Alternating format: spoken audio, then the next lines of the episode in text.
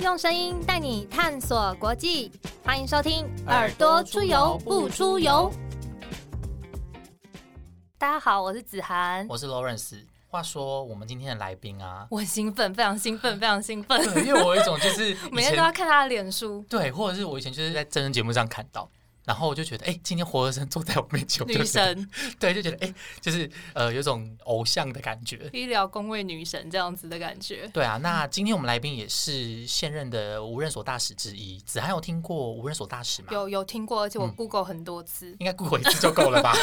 就是巡回大使啊，无边际大使，各式各样跨领域的大使，他其实是由这个总统还有外交部长特别任命聘请为台湾发声的大使，当中有像是赋予妇女权权益啊。还有数位科技、医疗、工位、宗教自由，很多专业领域的大使。而我们今天邀请到的来宾，我想说前面这么兴奋，听众朋友们有没有跟着小强说？诶，是谁？是谁？那今天我们邀请来的这个跨领域大使呢？他同时是在妇产科诊间里面陪伴无数女人的医生、作家，同时也是促进妇女权益以及医疗专业的大使林静怡医师。大家好，主持人好。哎，那林医师是不是好像刚从土耳其回来？啊，对，我上个月去土耳其。对，因为林医师应该是去土耳其，然后以无人所大使的身份参加一些公益相关的活动。那可以跟我们分享一下这趟去做了什么吗？呃，土耳其这一趟其实是因为我们的呃，我们在土耳其那边，我们有合作一个台湾中心。那台湾中心其实是以台湾为名的身份来协助在土耳其，无论是当地民众或者是叙利亚难民的一个地方。那当然这一段时间里，我们在土耳其的代表处呃也长期跟当地的一些所谓的 NGO 合作，那这个过程中，我要先讲一下那个脉络，就是说，嗯，其实土耳其他们从大概十年前就逐渐的有在收我们讲的叙利亚难民。那土耳其大概四千多万人，叙利亚难民目前在土耳其就有大概四百多万人，哎，很多哎。对，那大家其实前一段时间台湾也会觉得说，哎，好像我们来关注一下难民议题。事实上，那真的是一个很大的题目，因为这一些。等于是一个外国人，然后他透过不同的理由、不同的原因来到你的国家，你要安置他们，你要让他们在这边生活，你要照顾他的日常生活起居健康。然后他的孩子会长大，他会再生出孩子来。如何这些难民的身份最后要在你的国家里面能够生根，或有些他可能从你这边拿到身份，再到别的国家去，它都是一个非常大的题目。那台湾因为我们是一个海岛，我们不像欧洲国家，你的边境就是会有人跑过来哈，或者是亚洲国家有人跑过来，所以台湾比较少讨论到难民议题。我们会有很多比较浪漫的想象，我不是说，因为台湾人都是好人啦，大家会觉得，哎，我们能不能帮人家？那其实这次去就是想要呃更了解说，如果尤其在全球现在所关注的关注十多年的难民议题里面，台湾可以用什么样的角色跟别人合作？这次也学习很多，就是知道这些在呃土耳其里面长期营运的这些国际的组织或者是他们的政府，如何在法律上面，如何在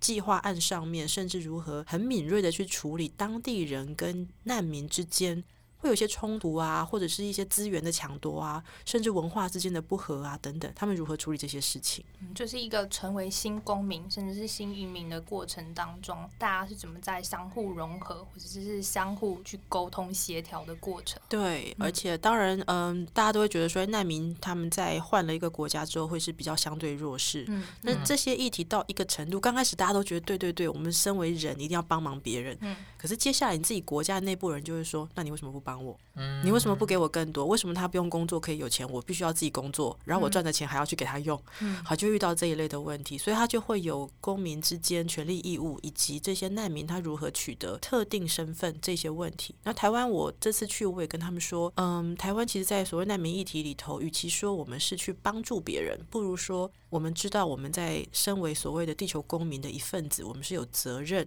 参与大家成为他们的伙伴，但是这个过程里面，我们也当然希望能够借由这个机会，吸取或了解别人在这个议题里面，尤其全球人道议题的经验，然后让台湾内部能够有一些，不论是立法或者是政策的讨论。诶，那在关于难民这些议题，然后加上就是你医师这次的出访，那未来台湾在这些相关的事项，会有哪些地方是可以协助当地的？我们在那边的所谓台湾中心，它是在哈泰省那边的一个地方。我们正在营建他们的一些硬体。那硬体之外，我们要把一些软体放进去。所谓软体，包含说怎么样协助当地的妇女一些手艺啦，或者是一些技术啦。再来的话，他当然用这个方式，他可以有一些经济上的收入。另外一部分其实想要协助当地的孩子，不论是叙利亚难民的孩子，或者是在那个地方的土耳其孩子，可以有更多的资源。哦，所以比方说英文课啦、数位的课程啦等等。那这个是我们接下来希望能够慢慢导入的一些所谓比较软体的部分。当然，台湾在这个角色里面，也希望让大家认识说，虽然我们在一个很遥远、距离他们很遥远的地方，一个海岛，可是我们希望能够把台湾的一些经验给他们。其实我我特别跟他们聊一些公民组织，聊到一个事情，台湾事实上也是一个移民社会嘛，我们不断的有很多的移民，对。那尤其在过去大概十五年以来，我们有很多的新住民姐妹进到台湾来。那这些新住民实际上在台湾现在是非常，不论是在社会参与啊、政治参与啊，然后经济的部分都有非常非常亮眼的表现，其实很活跃，真的非常的棒。那这个部分在过去我们有很多的政策，事实上是在培力或支持这一些，嗯，他来到这片土地上生活。虽然他的原因跟所谓难民是远远不一样的，但是我们其实是有一些些这样子不同的族群融入跟培力的经验。那我们也觉得这个。是，尤其是妇女啦，因为我自己是妇女妇权大使，所以这个部分我们也希望说有一些琢磨或者是互相交流分享的机会。嗯嗯，了解。那林医师这次去国外，等于是因为世界疫情还很严峻嘛，其实大多数的国人都比较没有出国的机会。那林医师可不可以跟我们分享一下，这次去土耳其还有周边的国家，就是在国外的疫情上面有什么样子的观察？好像还蛮有趣的。而且对土耳其当地的公民组织来讲，也是说疫情期间，然后也是有海外的访团到当地来做深度的。交流，嗯，然后而且他们知道你现在是网络上声量最高的那个 台湾女性，应该没有那么厉害了。不过我也真的蛮荣幸，就也谢谢我们在地的这个代表处的安排，因为我应该是从疫情以来第一个，就是说到土耳其那边的国外访团，嗯，第一团，对，第一团。那我自己去之前，当然做了一些准备，包含我在三月份就乖乖的打了第一季的 A Z，在五月底就完成了两季，哦，这是一个我在国内先做的准备。去土耳其之前，其实像国内啊，我们在疫情的部分都会去看说其他国家的什么入境规范等等。对对对对对，嗯。事实上哦，台湾因为疫情控制的非常好，像我去土耳其，我就下飞机我就可以进行我的行程，不用做任何的隔离。不用隔离吗？完全不用。其实有这种很严格的隔离政策，大概都是像台湾啊，或者像澳洲这样子，我们讲岛国的隔离政策会比较严格。那我们去之前，它只有几个条件，比方说你要打过疫苗，或者是你有 PCR 证明，这其中之一就可以哦。其实土耳其的疫情哦，我到土耳其访问那个时候，他们一天的确诊个案是两万人上下，两万一天平均的，对，应该超过台湾目前确诊的对，超过台湾现目前确诊总数。那他们其实已经多数的人，大概呃六成的人打完两剂的疫苗，哎，那算高的。可是他们那两剂中国制，后来他们就觉得哎不是办法，所以他们就想办法买了 BNT。所以有一些民众或者是一些国会议员打了第三剂辉瑞疫苗，辉瑞疫苗打第三剂。对，那他们所说的第三剂，我们在看免疫能力，应该相当于。是第一季的意思啦。嗯哼，好，测起来的话，就是说，嗯，以那个防疫的效能来讲，是。那他们的国会议员很有趣，就跟我们说，哦，你知道吗？我们整个国会有一半的人都确诊过。我们就想，这是一个，他觉得，哎，我们都活下来了。我们就很傻眼，想说。嗯哦，这样哦，因为我们在国内到目前为止，我们都很谨慎嘛。我们会发现，他们其实已经开始准备我自己称为后疫情时代的防疫的人生，就是说，大家在公共场合还是戴口罩，可是其他的时候其实已经比较松散了。譬如说，在餐厅都是正常进食啊，餐厅没有隔板啊，餐厅也没有人流限制。那进去也是要量体温呐，然后就是要喷酒精，并没有。就说台湾现在台湾，但是至少还有戴口罩，就是他们会要求戴口罩，是只是说看地方。啦，因为我们后来，比方到安卡拉，就城市里面，你会看到大家口罩都有戴着。嗯可是像我们在哈泰省，哈泰可能也比较热，在哈泰就是他们比较不是第一线城市，戴不住。呃，我们去拜访官员的时候，官员都是没有戴口罩的，或者是官员就是一开始见面是口罩戴着，然后一开始讲话就把口罩拿下来。那那个口罩都是医疗用口罩吗？因为我听说有些国家他可能就会戴海绵口罩，或是很帅气、很有设计感，但它其实不是符合医疗口罩的那个等级，是凉感口罩。其实医疗口罩它如果挂在下巴也没有用，啊你要戴好 戴满，这不只是材质。对啊，所以我也要顺这个机会说，我们台湾的驻外的人员很辛苦，因为不同的国家有不同的文化。我们国内对于确诊，尤其是不论是国内的确诊或国外的外管有人确诊，都是非常谨慎，而且会是很大的新闻。可是对于这些驻外的人员来说，他们日常生活拜会的官员啊，接触的民众啊，就是那个会把你的手牵过来啊，或者把口罩拿下来，把口罩拿下来啊，或者是吃饭的时候用手帮你剥一个饼，然后给你，又不能不接，不能不 吃。你这时候跟他说，请你用酒精先把手消毒一下，我才要吃你的饼，是一个很不礼貌的事情。大家会偷偷带一小瓶，然后在后面这样喷一下子。我我那一次去，我们就一直不停的找机会，只要不在人的面前就开始消毒自己的手。嗯可是，在别人面前，他要牵你的手啊，拉着你啊，坐在你身边啊，大家不戴口罩，你也只能就是哦，好啦，我打过两剂疫苗了，应该还行吧。，OK 的，OK 的。所以林医师，您会觉得就是国外有这种跟病毒共存这样子的感觉吗？在生活形态上面？应该已经是这样。嗯可是我觉得大家在国内会很习惯，觉得怎么样比较好，尤其是我们对于国家的自信心比较没有很够的时候，就会觉得好像别人都比较对。我觉得那个有不同的背景了，他必须要跟病毒共存，有几个状况，因为他们不能一直 lock down 下去，他们的经济已经是不能不开放的状态。那这种状况之下，他们只能赶快把疫苗的所谓的普及率拼到一个程度之后，就就这样了。你有感染，或你真的是呃没有打疫苗还感染，他们政府就只能这样给你了。特别他们也不像台湾，去年其实台湾去年一整年其实就是没有什么疫情的状态，对等于他们封住的时间已经很长。他们已经是一个，就是说国家遭到那种整个经济重创，已经一年半了。嗯这种状态，而且其实呃，这里面台湾的经济是比较没有受到影响的嘛。再来就是很多国家它在疫苗的取得上面跟台湾有不同的状况，有些它真的是我们所想要的疫苗，它比较容易买得到。嗯那有一些是它又被人家送了很多他们不想要的疫苗，不打也不行。嗯，好，所以每个国家的状态都会不一样。这也是我在参与这些国际合作的案子里头，常会讲一个事情。我们台湾，因为我们过去的国际参与很困难，会有一点点小自卑，所以我们跟国际上在做一些议题的讨论的时候，我们都会说：“哎，这个我很厉害，这个我最强，这个我第一名。”嗯嗯可是事实上，国际合作不是在比谁第一名，不是在比谁很厉害，是在看你可以跟我做什么样的合作。嗯所以去年我们在不论是当时我们疫情控制的还不错的情况之下，我们不是送了口罩吗？嗯是因为我们口罩外交，嗯对我们那时候这件事情做得不错，那我们有能力了，我们就帮忙别人。那到了今年，你看其他国家也不会有一个态度说，你看吧，我好厉害，我疫苗打成这样了，你台湾比不上我。他们就会说，哎，既然现在换你有需要，那我有疫苗会送你，或我跟你做其他的合作。这个才是一个，我觉得台湾慢慢要走向了解各国的背景不同、民情不同以及条件不同的情况之下，如何我们跟别人是一个互相交流、互相协助，让大家都好的一个未来的合作的模式。的确，因为就像林医师说的，我们其实没有办法想象国外有些欧美国家，他们封城可能一封就是三个月，或一封就是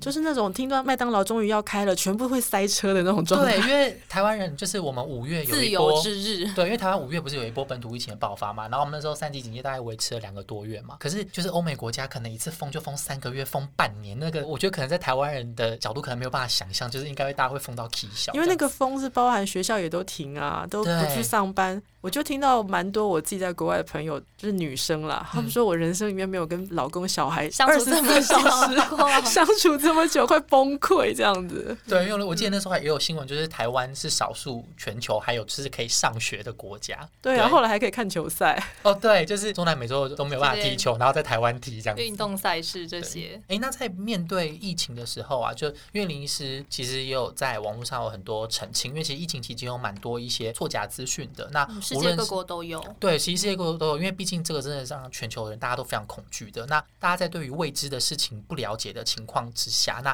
比如说台湾本土疫情突然一阵爆发，那在例如说对于疫苗上面，或者是其他任何关于疫情的讯息，你常常都会收到一些什么哦，每天早起先喝一杯什么，或是先吃个什么就可以预防哦。关于这些疫情里面的错假讯息，其实林医师很多时候都有在第一时间澄清嘛。那林医师怎么看待就是台湾社会这些疫情之下的讯息，还有就是社会大众应该怎么面对这些？你知道你刚刚在讲，我就要坦白承认，我我自从没有在当立委之后，我就退出了很多组织群组，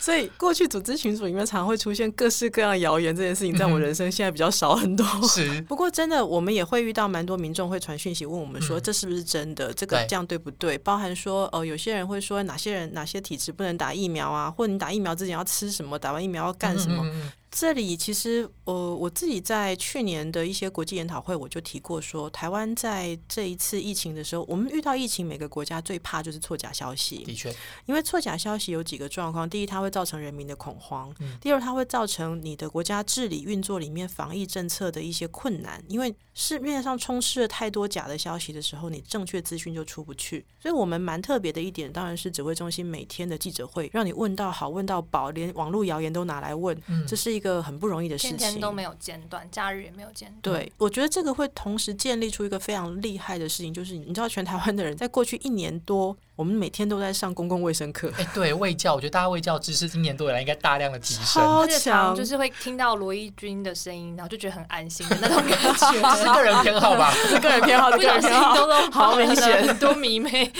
真的啊，我自己记得我去年哦，去年大概是呃二三月，嗯哦那时候疫情刚开嗯始，我在外面吃饭，我都会听到隔壁桌，你就觉得他是一般的民众，他们都在讨论疫情，然后还嗯讲出很多专有名词，我觉得哦，这个国家人民好厉害。嗯，大家都有在看记者会，真的，所以这个对于我们未来在呃，尤其是流行病或者是相关的概念里面，我觉得是全民都在提升啦。那资讯里面，我自己真的认为我们的行政院还有相关团体有个很厉害的部分，就是说，当假消息出现的时候，很快的就有一个足够的官方澄清版，而且这个足够的官方澄清版上面还会压上去它是哪一个单位出来的。比方说指挥中心，它每天的那个图卡，它都会很清楚的证明这是指挥中心图卡。有浮水印跟日期嘛，对不对？嗯，这时候你在假消息对假消息的过程里面，我们会看到某些图卡说为什么这上面没有压来源的时嗯候，你就有一点点让民众可以有一点辨别的能力。今年我觉得也还包含说，去年到现在很多。嗯，专家学者他们也加入了这个卫教或者是帮忙沟通的这个角色。然后去年开始，你就会开始在电视节目上看到很多的医师背景的名嘴，嗯哦，或者是公共卫生专家，他们其实已经跟过去不一样。过去这些专家他都比较是躲在他原来的专业领域里面，我们会偶尔在专业群组抱怨说，哦，这种消息也在讲，对不对？嗯可是他们很少会主动出来帮忙，不要说帮政府澄清，应该是说帮忙卫教民众说你的这个资讯错得很离谱。因为有的时候我们必须说在，尤其是在政治比较对立的情况之下，民众就会说啊，你在帮谁讲话了？我才不相信。嗯可是他自己家的医生，或他很信赖的医生，或像你刚刚所说国民女婿，好这几位呃已经很有社会公信力的医师，他出来讲的资讯，民众就会相信，民众就会愿意听。我觉得这是一个我们的国家正在进步，就是每个人在疫情之中各自把自己能负的责任给负起来。比方说，你有一定程度的专业背景的人来协助大家建立比较好的公共卫生知识。那民众呢，我们可能不见得有这些资讯，但是我知道我可以把口罩戴好。我总是觉得这一年多至少以来，知道我现在可以做什么事情。对，而且像我会发现说一些小的店家。哦，他是真的是很认真，包含说体温啦、消毒啦。像我常搭计程车嘛，你上车他就跟你说，哎，请你帮我扫一下那对个先扫一十连制。所以这是一个很不容易的事情。我自己的观察觉得说，这一年多以来，台湾除了防疫成功这件事情之外，其实是整个国家的向心力跟凝聚力，还有整个国家在所谓科学这件事情上是有在进步的。的确，我记得我有看过外媒的报道，在分析台湾疫情的成功。我觉得有一点，它就是说，其实媒体啊，无论说大家可能说啊，媒体有立场什么，可是至少在里面报道里面，我看到很重要的是，就是说这段疫情期间，所有媒体至少教会台湾一件事情，就是社交距离，然后一定要戴好口罩。就在这件事情上面，无论你的立场是什么，其实这件事情大家都会很警惕，因为现在大家路上就只要看到没有戴口罩，不是大家就说哎，赶快戴起来。所以至少在这个情况之下，我们还是很成功的，就是教育了台湾民众说，哦，我们需要戴口罩就不会跟保持社像交距离说有这件事情些国家，。它可能会有很多的阴谋论，那个就是呼吸自由啊根深蒂固，你就会觉得他相信某件事，他完全不会听任何专家的建议的这种事情发生。对，因为我自己觉得，其实虽然感觉其实这个危机，因为疫情期间真的很多错假消息在流传，可是我觉得一方面，就像林医师刚说，其实这段时间台湾人民也有提升了，就是对于这些议题，他们第一时间会收到的时候会想说，哎，这到底是不是真的？嗯，我一直都觉得错假讯息这件事情在台湾，我们慢慢在建立。当然，专业名词叫做什么媒体试读啊，资讯试读。其实一个资讯抗体对对，对对对，我觉得就是一个抗体，就是你能够辨认出说，哎，这个资讯里面有一些状况好像跟我所认知的不一样，或。至少会问人家说，哎、嗯这是不是真的？我自己是蛮高兴，也蛮感动，就是很多的民众他现在已经会出现说，哎、看到这个资讯就问你这是谁说的，或者是哎，林医师这个到底可不可信？好，那如果你告诉他这些资讯是正确，他很高兴，他说哦，那我知道我的消息来源没有问题。那我有时候也会跟民众说，你每次给我的这个资讯啊，好像都是错的，你要不要去看一下你到底交了什么样的朋友？都是谁给你的？我每次都会有一点稍微有点防备心，就是你怎么又来拿这个假消息来烦我？可是我觉得大家其实都在做中学当中，其实全世界都在做中学当中，没有人是就是绝对正确，所以我在想要慢慢要也是陶冶性，就是 EQ 要比较高一点，要不然我觉得好像是。啊，为什么我要回答你这个？但后来就会觉得说，不是，因为他其实很害怕，嗯然后就开始慢慢要跟他沟通，然后也跟他讲说要怎么去找来源，然后有哪些可以去搜寻的方式啊，或者是好啦，你就来问我，你都来问我，家人来问我的时候，其实蛮开心的，就至少他不会马上就相信某一件事情，而且其实这些出发点其实都是好的啦，我们都希望自己身边的亲朋好友是健康。健康的。然后大家可以说，哎、那这个资讯如果是正确的，好像就是对我们的健康或者是防疫上面有帮助，大家都会分享。嗯那当然，这其中如果能够建立我们对于就是资讯的判读这件事情，我觉得也是好事。诶，那在就是林医师除了这些经验之外，在投身政治圈之前，也有在国外做一些义诊。我以前是流浪汉，怎么说？怎么说？我大概从两千零八年一直到我进立法院二零一六年，大概每年都会有两趟到三趟的，我们叫做呃行动医疗团。呃，行动医疗团当然就是我们俗称的义诊，不过嗯我们重点不在于帮人家免费看病，我们事实上是在培力当地的医疗人员。所以我自己负责的业务包含我们有去我们的一个呃南太平洋邦交国叫图瓦鲁，嗯那他们那边是有医院，也有就是有拿执照的医疗人员。哦，所以跟无国界医师比较不一样，那个是嗯直接去做诊疗。无国界医师他们其实嗯等于是说，他们去帮忙填补一些呃医疗真的没有办法输出的一些地方，嗯尤其是比较战乱或比较贫穷的地方。嗯哼，那我们在做的所谓行动医疗团跟国际医疗援助的重要精神里面，它有一件事情是你不能摧毁当地原来就有的医疗。所以老实说，我们会知道有些国家它的原来的医疗状况真的没有很好。比方我们医院合作的那个图阿鲁的医院，他们的医疗人员，尤其是医师，其实没有像台湾有受到所谓专科医师的训练，嗯他就是医学系毕业就回去当医生。嗯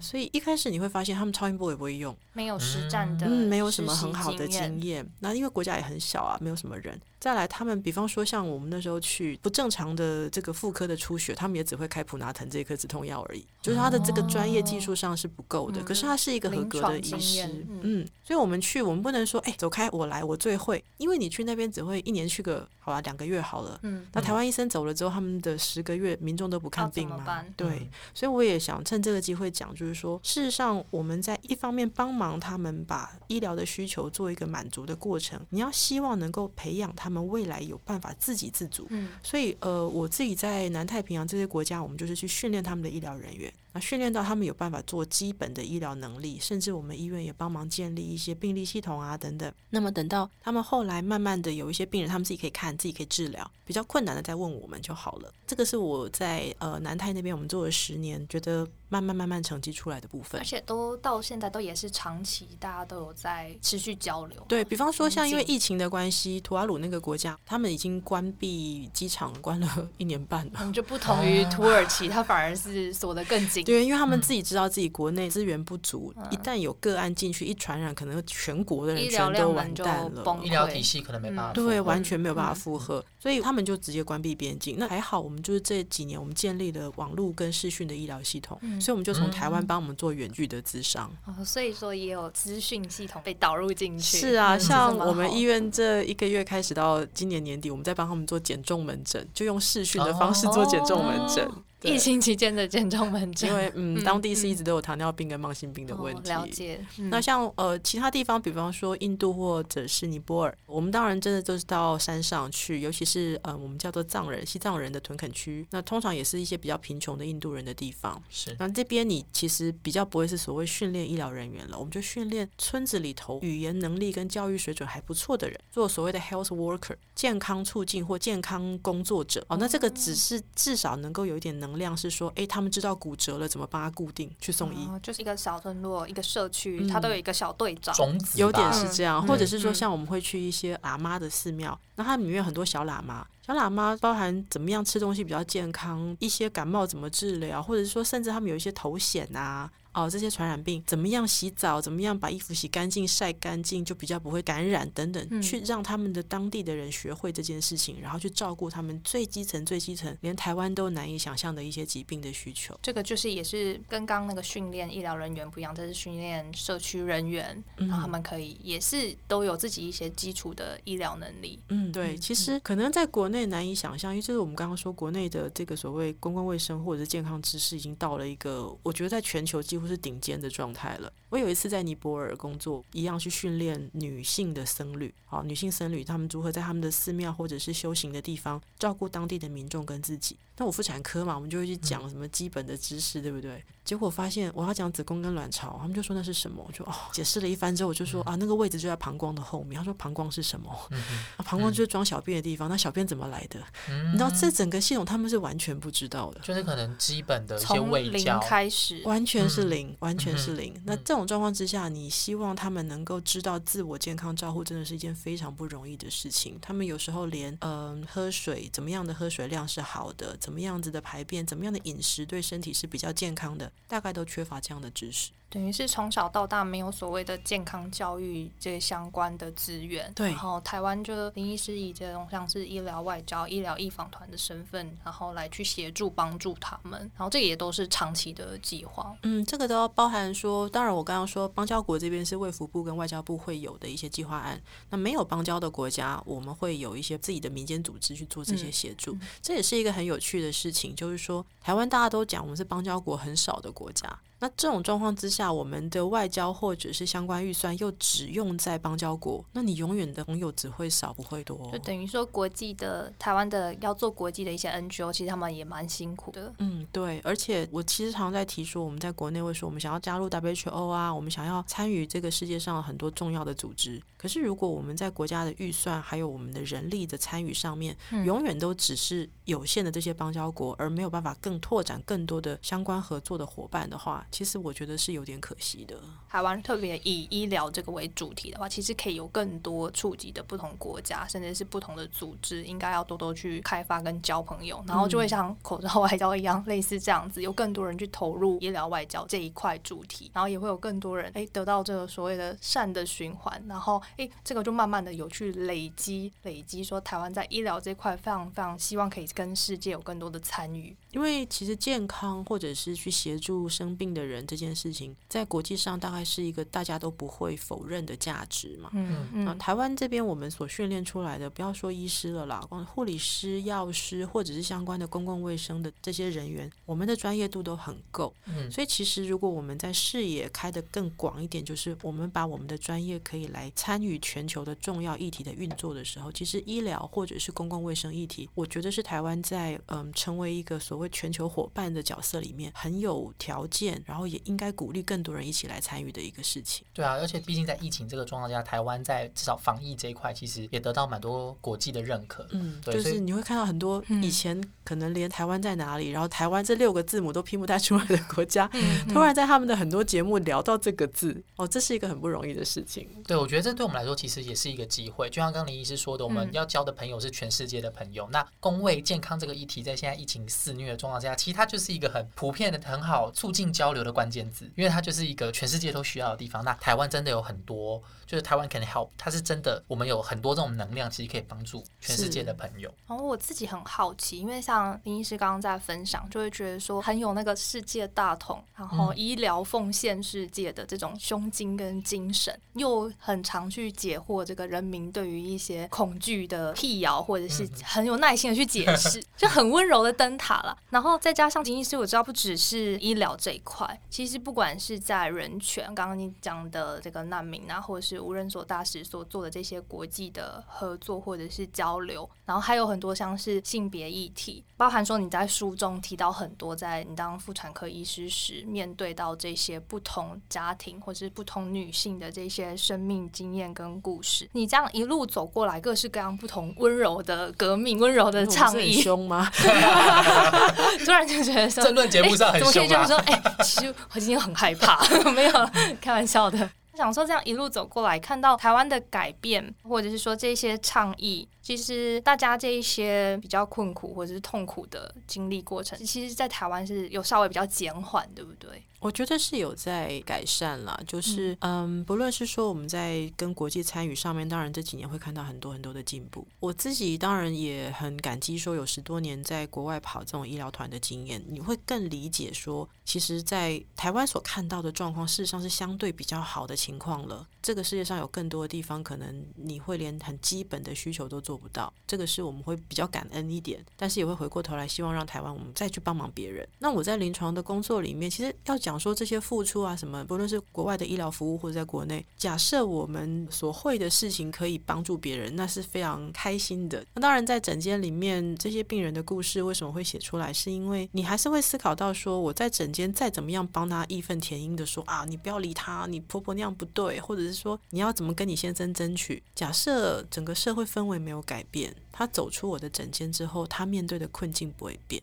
这也是我们在社会议题，不论是性别平等议题，或者是人权议题，或更多元的尊重的议题，我们所有有一点了解或有点声量的人，我觉得我们应该要积极参与，去推动它。只要每一个缝稍微打开来一点，让整个环境的空间更舒服一点点，更开广一点点，那可能有些人的生命在那一刻，他就不会那么压迫，不会那么痛苦。嗯嗯，我自己是觉得慢慢有在进步啦。哦，那嗯，相较于说二十年前我刚开始当主治医师，我还要跟别人说服说，呃，我是女生，可是我是医生，哎，他会不信任，对他会不信任，或者你很困难让人家知道说，哦，原来医生也有女生可以当。哦，这样讲好像很老，二十年前，可是到了步入年龄，可是到了这几年，我自己门诊的。患者今天他假设是刚好，比方说性倾向不一样，或者是他的人生抉择不一样的病人，他来的时候，他跟我讲，呃，他的这个状况，他不用害羞，或他不用担心被医生指责。他不会觉得自己是不正常。对，像我书里面第二本，我就讲到一个是两个女同志的伴侣来我的门诊，两个人就在那边给我放闪，你知道吗？然后一边讲话一边手牵着，好幸福，然后还在互相打闹，我就觉得哦，好可爱哦，真好。就是假设每一个人他在面对别人的时候，可以不用因为自己觉得跟别人不一样而做出一些牺牲，或者是甚至自己觉得好像自己哪里不对。我觉得那个就是社会在进步的事情。嗯，的确，但是因为这些改变，其实有一些它其实。算是结构性的问题，或者是可能有一些观念是环境累积，对，或是它是一个时代的产物。因为你如果要说，我们其实不能说是批评我们上一代说啊，你为什么性别意识这么低？可是问题是，他们受到的教育，或是他们所吸收到的资讯，其实就告诉他们那样是正确的。我这一季我刚好在呃经文学有另外一个 podcast。那我们就聊了三十岁女生的处境嘛，因为大家就会抱怨说，三十岁上下不是被逼婚，就是说你为什么不生小孩？你要不要去冻卵什么这一类 有的没的？那他们压力非常非常大。那这一季我们在聊的时候，我们就蛮多的呃，我的来宾他们有讲到，我觉得很好，就是说其实要温柔的体谅我们的上一辈，他们一方面受到压迫，二方面他们没有学习过哦，原来我走不同的路，其实也会活得蛮好的。所以怎么样让上一代的压力，他们可以慢慢的解。解除，然后我们如何证明给他们看？说也不用证明了，就是说让他们知道，说其实你不用害怕，你早年所看到的那个世界已经不一样了。现在我们的社会里面，你的人生的选择，事实上都会被尊重。我觉得这也是一个很值得我们慢慢去讨论跟思考的事情。尤其是我想我们在台湾这几年经历过很多次，就是我们会以为这个是性别刻板印象里面大家很难改变的事情。包含我们后来有女总统，甚至你知道现在我听到很多人说。哎，怎么办？我们这女总统剩三年了，以后没有女总统怎么办？就是我觉得很有趣，就是以前我们会担心跟人家说我们选一个女生当领导人，很多人说怎么可以，对不对？这几年我们的社会竟然已经变成大概觉得哦，女生的总统比较好呢，这样子，这个社会的进步事实上是超过我们所预期的。所以，我们过去在谈很多嗯，不论是性别啊，或者是人权议题，可能我们会觉得啊，长辈不懂，但是其实。你让长辈理解说，我们不过就是让更多的人活得比较舒服一点。嗯，当然啦，你说刻意的有些人很不友善的对待这个议题是一回事，可是多数我们所面对的长辈，他可能只是担心，或他只是不知道哦，原来你所说的是这么一回事。那怎么样更温柔的去做这个沟通？我想。也是一个我们接下来的课题。对，因为无论是妇女权益，或者是像台湾，至少在呃婚姻平权上面，就是呃在亚洲其实也是走得很前面。但这也是经历了非常多漫长的社会的沟通。那毕竟还有二零一八年公投的时候，大家对于就是婚姻是否一夫一妻这件事情，也有一个公投出来嘛。但除了这些以外，其实台湾社会未来还会面对非常多的相关的进步议题。那您是怎么看？就是呃这样子的社会沟通？我觉得这社会沟通是一个持续的，呃，我自己也常常在检讨说，像因为我之前在立法院，可能大家会认为我们就是所谓进步派的人，嗯嗯但是我们会不小心没有想到的是，其实别人没有跟上这个脚步，不是他所谓的不进步，嗯因为这是会让他很挫折，甚至有些人会因此觉得，对了，我就是不进步了，我不要理你了，就会变成这个样子。就对进步的定义，大家是没有做好一个有共识的。对甚至会让有一些人觉得他被落下来了，他是被批判的啊，就是你们年轻人都看不起我们啦，等等，会出现这样的状况。嗯嗯所以，怎么样去做更多比较温柔的讨论？呃，其实。在议题激化到一个程度之前，我觉得是有机会的。那事实上，我们接下来很多的讨论，我自己会认为啦，比方说，嗯，大家在谈的安乐死议题啊、代理孕母议题啊等等这种，或者甚至是优生保健法修法啊，嗯或者嗯是呃人工生殖法修法这一些，我觉得那也需要一段时间慢慢讨论。只是说修法简单，社会沟通才是重点。我举一个例子，我们大概十多年前修民法，嗯。把孩子的姓氏从本来是以先生的姓为姓，改成夫妻共同定义之，嗯。就是我们两个可以互相讨论嗯我们孩子姓嗯谁的姓。是这个事情在当时啊，因为你们还年轻，哦我要迈没有向差那么多吧？在当时修这个法的时候也是吵翻天，然后一堆人说这样会乱伦呐，什么灭族啊，这样讲的乱七八糟，很可怕。好不容易修过了，大家以为世界就和平了，性别就平等了。可是到现在，每一个婚姻状况之内的孩子性的是妈妈的性的比例还是不到百分之十。嗯也就是说嗯你在法好像是平等的，你的好不容易冲撞出一个法好像很平等，可是如果你的社会文化跟社会的价值，哈，甚至社会讨论还没有到那一步的时候，那么其实即使法是平等的，你在原来的运作里面，其实还是不见得能够得到你所说的那件事情。所以我自己会觉得有一些议题可能。嗯，当然啦，所有的团体一定是用冲撞出来的，所有的议题都是冲撞出来的，包含民进党。我们现在在讲说，现在的不论是直选也好，呃，这个选举制度也好，这个所谓言论自由也好，都是冲撞出来的。可是，在冲撞的过程里面，我自己觉得不同角色的团体或者是不同角色的人，我们比方说意见领袖也好，我们其实要帮忙的事情是如何去做更多的沟通，还有就是更多的选择。就像我自己门诊有一块我们在做青少年生育，嗯那青少年生育我们就会讲哦，打死不行。好那一种，或者是说，哎，就是去跟那个混蛋结婚，把他生下来。我们大概只有这两件事，可是其实我们都没有讨论中间包含说，如果很年轻，他决定生孩子，有没有出养这条路？嗯有没有说他生孩子之后回学校过程中有人帮他带孩子这件事？在国外他们会讨论的是，呃，所谓的呃 student parents，就是说。他自己是学生，又是父母，那他当然会兼顾很多工作，他到最后没有办法兼顾学业。那这时候我们不是去责怪他说：“你看吧，谁叫你要生？”而是我们有没有生出来说：“那我如何让你的兼顾不要那么痛苦？如何让你可以把学业念完？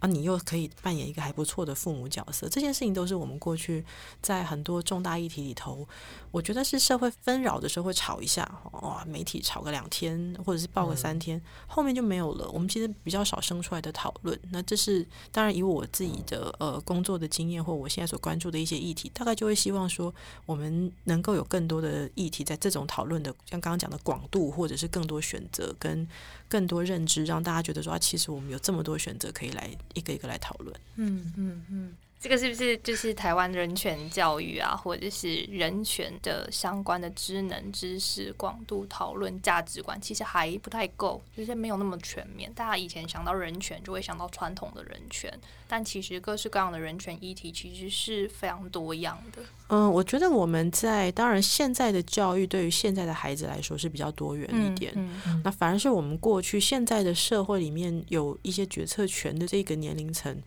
嗯，反而是比较没有接受到这么多多元价值或者是不同条件的一些议题的人。嗯所以，怎么样让整个社会的讨论可以更广或更多元一点？我自己以前在立法院有常常都觉得说，哦，你性别平等教育都教了年轻的孩子，可是你在三十岁或四十岁以上的，你根本没有这一块的教育。我没有教爸爸妈妈。所以怎么样把很多讨论，甚至当然啦，搞不好像我们讲人权这几年，我们有很多的戏剧，它其实是已经把人权议题放到戏剧里面，然后更柔软一点去谈它，嗯，这些说不定都是一些可能性。嗯不同的方式，让它广度就整个撒出去，对不然你说大家可以去接触那你常常。讲说、哦我们来谈人权议题，然后每个人就正襟危坐，然后就哦只要讲一个好严肃、好严，肃的好像非常事情。就是政治正确，然后参与度就是呃那个叫什么门槛很高这样子。对啊，嗯是啊，如果把门槛放低一点，让更多人理解我们在讨论什么，我觉得这个社会是就像我们现在在谈防疫一样嘛。那个嗯以前张尚纯教授讲公共卫生那堂课是多难啊！现在是每天下午两点都可以看到他。我看到他在记者会里面讲 PowerPoint 的时候，全台湾多少人在看，我就觉得哦，这个国家真是太有希望了。真的，这很有历史感，然后又透过不同的器具载体呈现在民众面前，大家还可以听得懂，而且还可以去跟别人解释，其实真的是蛮令人感动的。对，因为其实像刚刚林医师有提到，就是可能用一些比较软性的方式来沟通这些比较严肃的议题，像例如说台湾有一些戏剧，假如说在性别议题上，其实你会看到现在有些台湾戏剧里面会有就是同性别伴侣，嗯或者是他可能会有多元成家相关的议题，嗯那可能就会是我们在十五年前、二十年前你看到的戏剧里面不会有的东西，可是现在可能就会变成稀松平常。无论是台湾自己的戏剧，或是国外的戏剧，其实慢慢都会有把这些议题纳进来。就像你去问小朋友，他们就觉得说，哦，可以啊，就是有些东西，就是没有人告诉你说怎么样是正确或不正确的时候，其实他们都会觉得说什么都可以。我们没有叫小男生只能穿蓝色之前，他们也会喜欢粉红色啊。的确，嗯，自然而然就发生了。嗯，所以我觉得就是这些改变，就是是当然，就像我们说非常缓慢，但是是要温柔的沟通啦。嗯，非常期待，就是各位听众朋友啊，或者是整个台湾社会，都可以因为我们再多温柔一点点沟通，然后有更多一点点的改变。那林医师，我们节目的最后都要有一个呃问题想要跟你提问，就是因为现在世界疫情非常的严峻，但是也有在慢慢的减缓当中。那当各国它开始去就是开放之后，林医师最想要去哪一个国家？我真的好多地方都好想去哦。不过你现在问我，我会先跟你说，我好想去立陶宛。为什么？因为要赶快去朝圣这个自由的伙伴。真的，因为我们其实过去真的比较少有机会了解，呃，包含立陶宛周边的这些国家。嗯我们大家在旅行都是啊、当然每年大家都要去日本吃个鳗鱼饭什么的。嗯但是我们说实在的，我觉得现在台湾的朋友们想要去的国家，那名单真的是排的满满对，现在有点太感恩多了。名单，真的感恩名单好长，不过我真的蛮想去看一下立陶宛，嗯、这个国家，因为大家都说它很美，那它在很多的处境上可能跟台湾有一点点类似，嗯。所以希望有机会可以去立陶宛，然后想要认识一下立陶宛那边的更多，包含团体，好来知道说台湾有没有机会跟他们合作。嗯，希望之后就是疫情趋缓之后，我们也可以跟着林医师的这个医疗外交团一起到这个立陶宛去。对，感谢之旅，而且我们最近才又得到立陶宛就是第二波的疫苗的援助，也非常谢谢他们。对啊，只好再来买一波巧克力。对，台湾人继续刷卡，继续刷卡买爆立陶宛。嗯，谢谢林静怡大师、林静怡医师今天到我们的节目来带我们走一趟这个医疗外交之旅。我是子涵，我是 Lawrence，我们耳朵出游不出游，今天节目到此结束，谢谢林医师，谢谢大家拜拜。谢谢我们下次见，拜拜。拜拜